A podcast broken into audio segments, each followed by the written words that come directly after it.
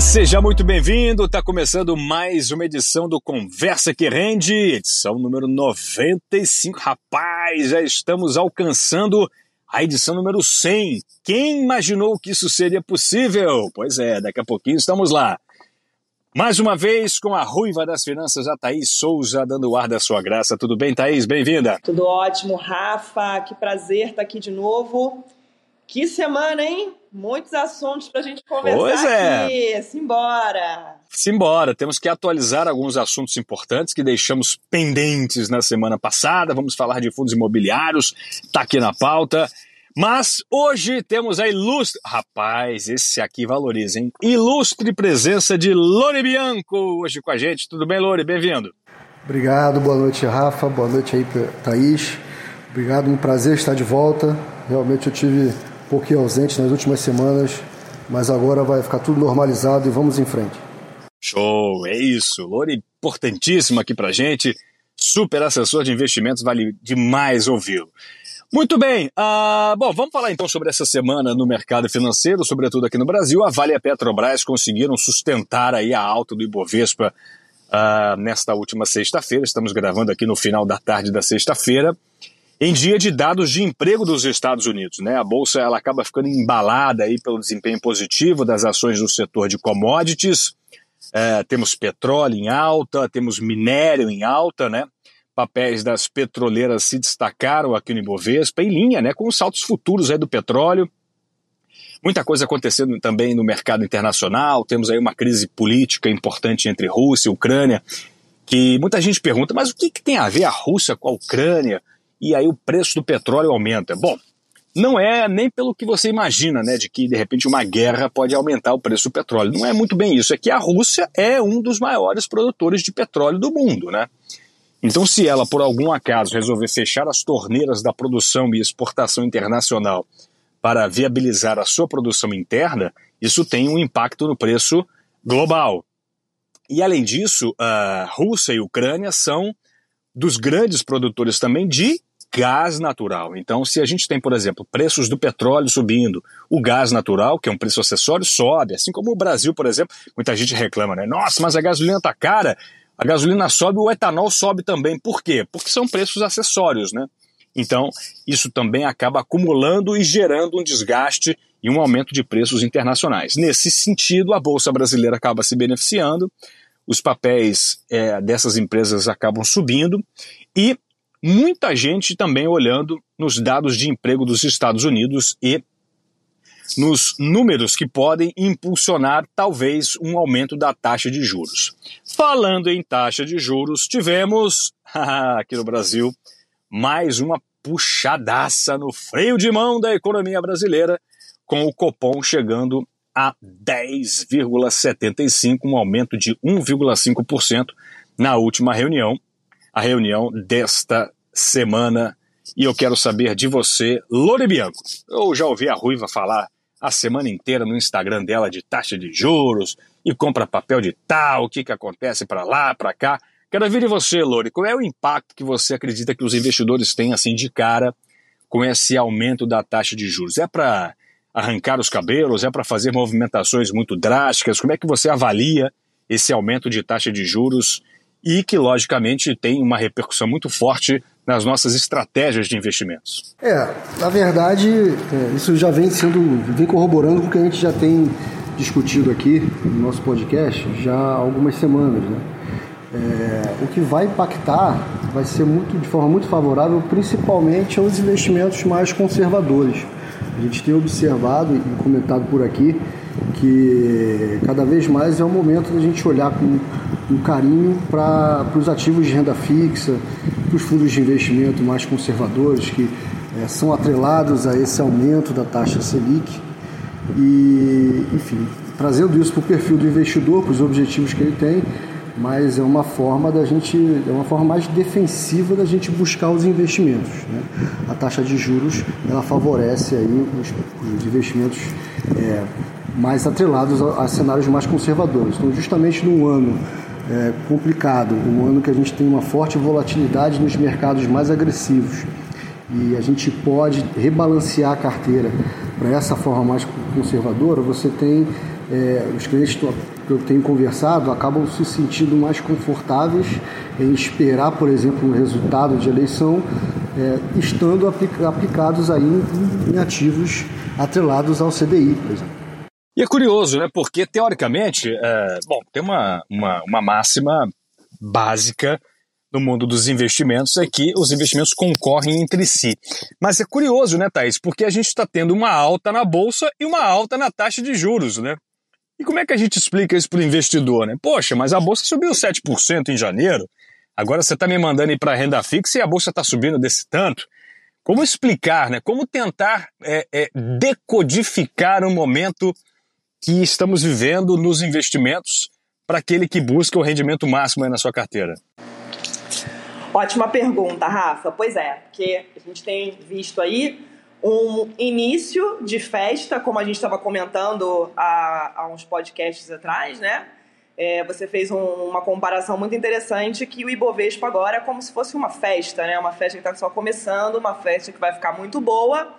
Então, é, a gente tem aí a gente tem um, Ibovespa extremamente descontado, né? A gente beijou lá os 130 mil pontos no ano passado e, uh, e esse ano a gente abriu aí abaixo de 110 mil pontos. Então, é, o investidor estrangeiro viu isso com bons olhos e está começando a entrar na festa agora. Então, a gente tem aí essa oportunidade né, do Ibovespa para os investidores, desde que eles tenham perfil, é, tenham a visão de longo prazo, desde que eles saibam que vão passar por algumas turbulências esse ano, mas tem sim uma ótima oportunidade de ingressar na de aumentar a sua posição devagarzinho, né, na bolsa de valores aqui no Brasil, justamente também por essa fuga, né, de capital estrangeiro lá da bolsa americana, porque por conta do Fed, anunciar que vai começar uma política mais contracionista, né, com um aumento de juros aí para poder conter a inflação que também está alta lá. Então, os americanos, os, estrangeiros, né, estão vindo para cá e estão é, aproveitando este momento de Ibovespa descontado e estão fazendo suas posições. Né? Inclusive, Saiu hoje no Infomoney que 2022 né, tem um Ibovespa impulsionado pelo segundo maior fluxo estrangeiro em 10 anos. Então, realmente é para ficar de olho. E da mesma forma que a gente tem uma festa que está começando, a gente tem uma outra festa que está no auge, né? E já está começando aí a, a anunciar que vai acabar, que é justamente a renda fixa, né? A gente observou na, na, nas taxas das, praticadas pelas plataformas de investimento essa semana que o título pré-fixado para um ano, um ano e meio ali no máximo, ele oferece taxas mais altas no pré-fixado, por exemplo, do que títulos de dois, três, quatro anos. Então a gente já vê aí que o mercado está começando a precificar um, um, um, novo um novo cenário, né, essa virada de ciclo, pelo que tudo indica pelo relatório Fox, que realmente os aumentos da Selic serão mais discretos, que a gente fecha o ano com uma Selic a 11,75 e a partir daí a Selic começa a descer. Então, tem oportunidade para todos os gostos, né, Rafael? E eu acredito, eu particularmente, tá? Eu tenho ouvido muitas lives de economistas, de gestores e, uh, e realmente, assim, é, o investidor esse ano, é, ele não precisa correr tanto risco assim para ter ótimos resultados, para trazer uma boa é, rentabilidade é, para suas carteiras nos próximo, no, no, no, próximo ano, por exemplo, no cenário de um, dois anos. Ele não precisa correr tanto risco assim. Então, tem muita coisa boa aí para o investidor nesse momento. O que, que vocês acham? Eu tendo a concordar parcialmente com você. Você tem razão, né? Uma taxa de juros maior faz com que a gente tenha investimentos bem mais uh, eu diria, automatizados. Né? A gente não precisa correr tanto risco realmente para buscar aí, por exemplo, quase 1% ao mês. Mas, diferentemente de outros países e diferentemente do smart money, né, que é aquele dinheiro que muda rapidamente de uh, estratégia de país ou de, sei lá, ou de mãos, uh, a gente tem uma inflação alta no Brasil. Né? A gente tem uma inflação nos últimos 12 meses de 10%. Uma inflação, como bem a Thaís lembrou, do relatório Focus, que é, digamos, a baliza né, que nós temos aqui no nosso país, divulgado toda segunda-feira. Vale a pena deixar esse registro. Toda segunda-feira o relatório Focus é divulgado às nove da manhã. Vale muito a pena observar, porque traça um paralelo atual e também para os próximos anos, não apenas da taxa de juros, mas também da inflação, do dólar, das projeções de crescimento da economia, né, do PIB, enfim. É muito importante acompanhar o relatório Focus e a Thaís tem toda a razão.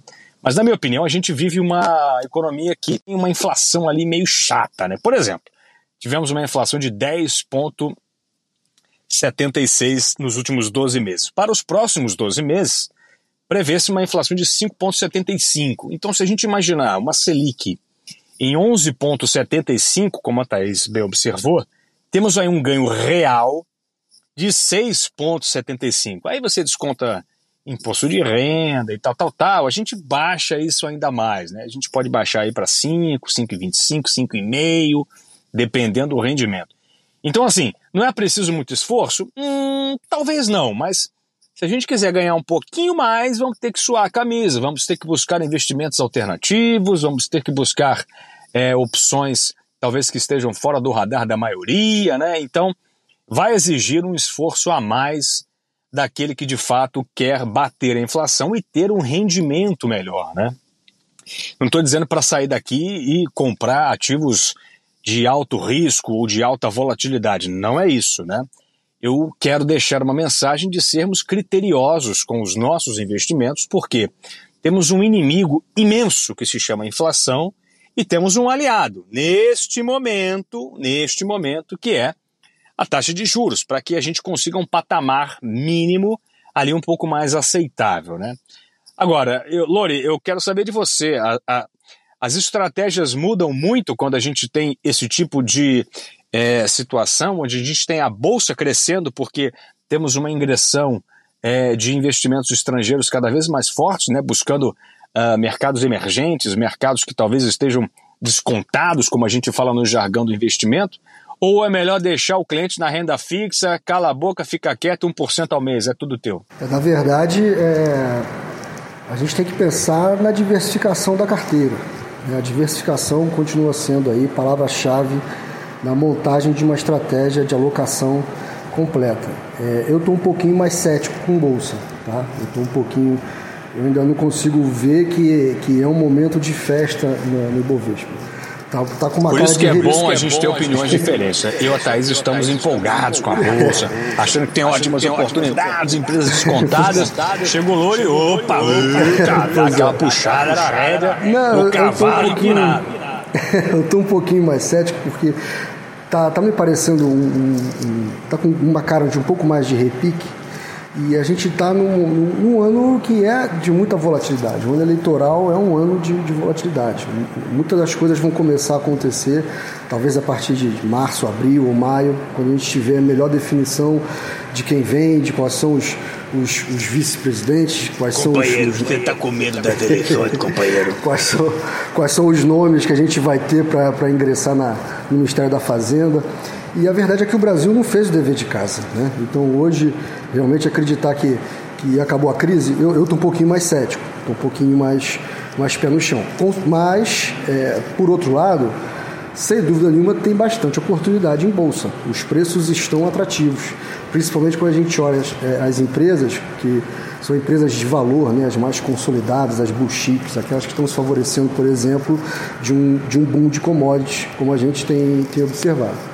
Então, no final, o que vai fazer diferença é realmente você avaliar, é, junto com o seu assessor de investimentos, o seu perfil de investimentos, os objetivos que você tem com aquele recurso que você quer aplicar e, e colocar isso, dividir isso nas caixinhas, nas suas metas pessoais, tá? Porque com certeza tem, tem, tem como você obter de forma global a melhor rentabilidade possível. Agora, tem muito cliente que, por exemplo, prefere passar por esse processo eleitoral, por todo esse, esse cenário que a gente vive até outubro, é, sem correr risco.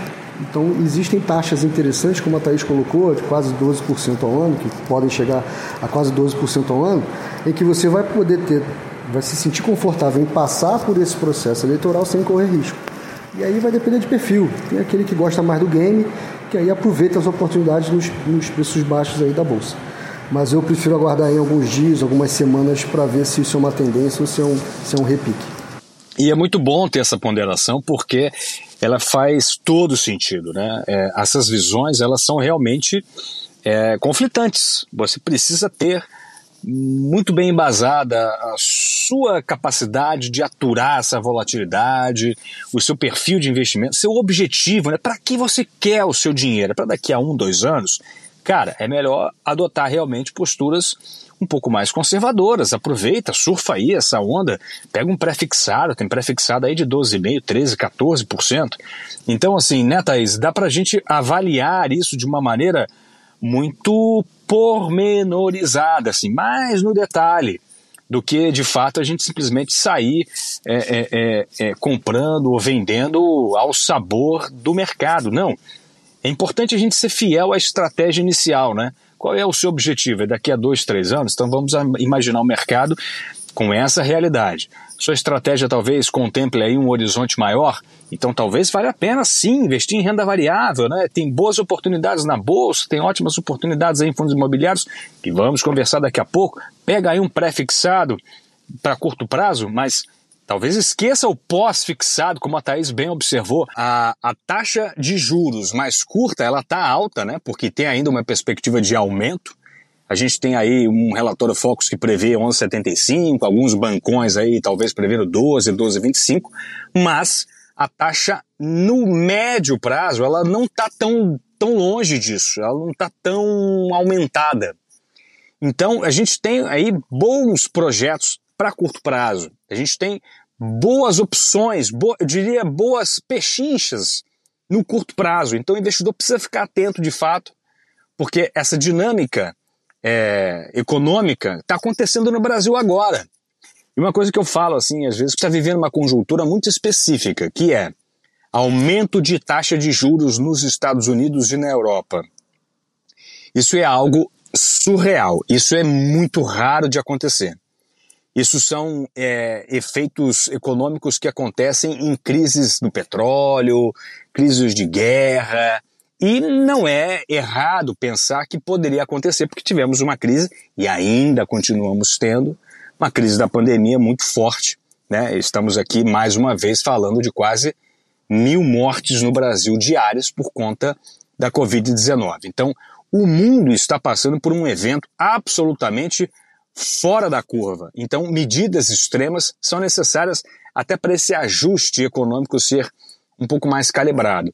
Então, o que, que isso quer dizer? Quer dizer que, com o aumento da taxa de juros lá fora de maneira generalizada, excetuando a China, que está diminuindo a taxa de juros, porque já tinha aumentado, o que nós temos é um interesse maior do investidor estrangeiro por mercados emergentes. O que, que isso quer dizer? Quer dizer que a Bolsa Brasileira pode ser beneficiada. E aí, de acordo com os investidores estrangeiros, estão justamente os pensamentos que o Lore trouxe. Quais são?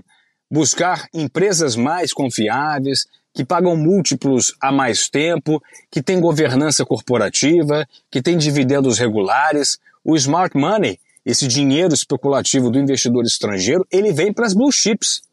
Ele não vai vir para as empresas de tecnologia do Brasil, não vai vir para o capital que precisa de investimento para longo prazo, não. A galera quer pegar o dinheiro aqui e lucrar rápido, né?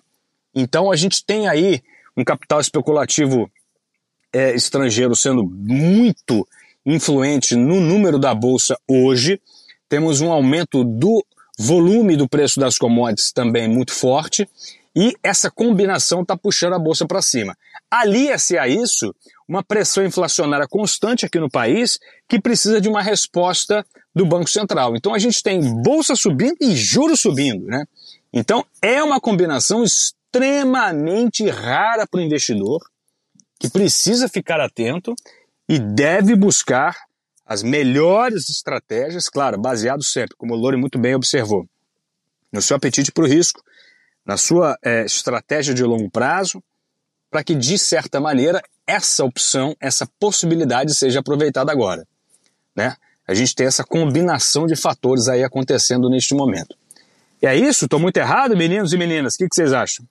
É verdade, Rafael. Esse, essa questão aí, é, é sinceramente, né, uma, é, particularmente, eu acho que não faz o menor sentido essa determinação da, da CVM. Eu acho que isso muda totalmente a dinâmica do, do fundo imobiliário, né? É, é aquela frase, né? Se essa moda pega, vai, vai ser realmente um salve-se quem puder em relação a, aos investimentos em fundos imobiliários, né? Agora, em relação à, à questão dos investidores, todo esse tipo de notícia sempre causa uma comoção grande, né? Sempre causa aquele efeito manada, é, os investidores querem informação, é, ficam desesperados, ficam afobados realmente, principalmente os investidores iniciantes que não, não passaram, né, não tiveram tanta, tanta oportunidade assim de, de passarem por momentos turbulentos na, no mercado de renda variável. Para quem não sabe aqui, quem está nos ouvindo, o fundo imobiliário tem um viés de, de volatilidade bem grande, ele é um, um ativo de bolsa. Então, é, tem que realmente abrir os olhos pra, em relação a isso. Agora, é, sair também desfazendo posições, não acho, não creio que seja a melhor alternativa. Eu acho que ter cautela e aguardar, né, para aqueles que têm psicológico, principalmente, né, para aguardar e ver o que, que vai de fato acontecer, porque um movimento desse ele também pode, pode se traduzir em, em oportunidade, né? É, porque pensa bem, essa proposta da CVM é uma coisa assim, é um é, é, é um movimento que vai realmente na contramão do que o mercado quer, né? É, é, é, é, um, é uma medida que vai na contramão do, dos objetivos dos próprios gestores, por exemplo, porque exatamente vai te Exatamente, mas agora isso também pode se traduzir numa excelente oportunidade, porque quando essa bomba passar, a coisa é, é, vai, vai voltar para o seu ritmo normal e aqueles que foram mais resilientes e mantiveram as suas posições vão com certeza se beneficiar disso, né? É, o mercado ele, ele costuma recompensar os resilientes, então eu acho que é, é, não é motivo ainda para pânico, é motivo para, para se ter atenção, mas não é motivo para pânico. Agradecendo demais a presença da Thaís Souza, a nossa ruiva das finanças. Um beijão, Thaís. Bom fim de semana. Até a próxima. Um beijo grande nos nossos ouvintes. Um beijo grande em vocês. Beijo da ruiva para todos. Foi um prazer. Muito obrigado pelo prestígio da sua audiência e até a próxima. Valeu. Tchau, tchau.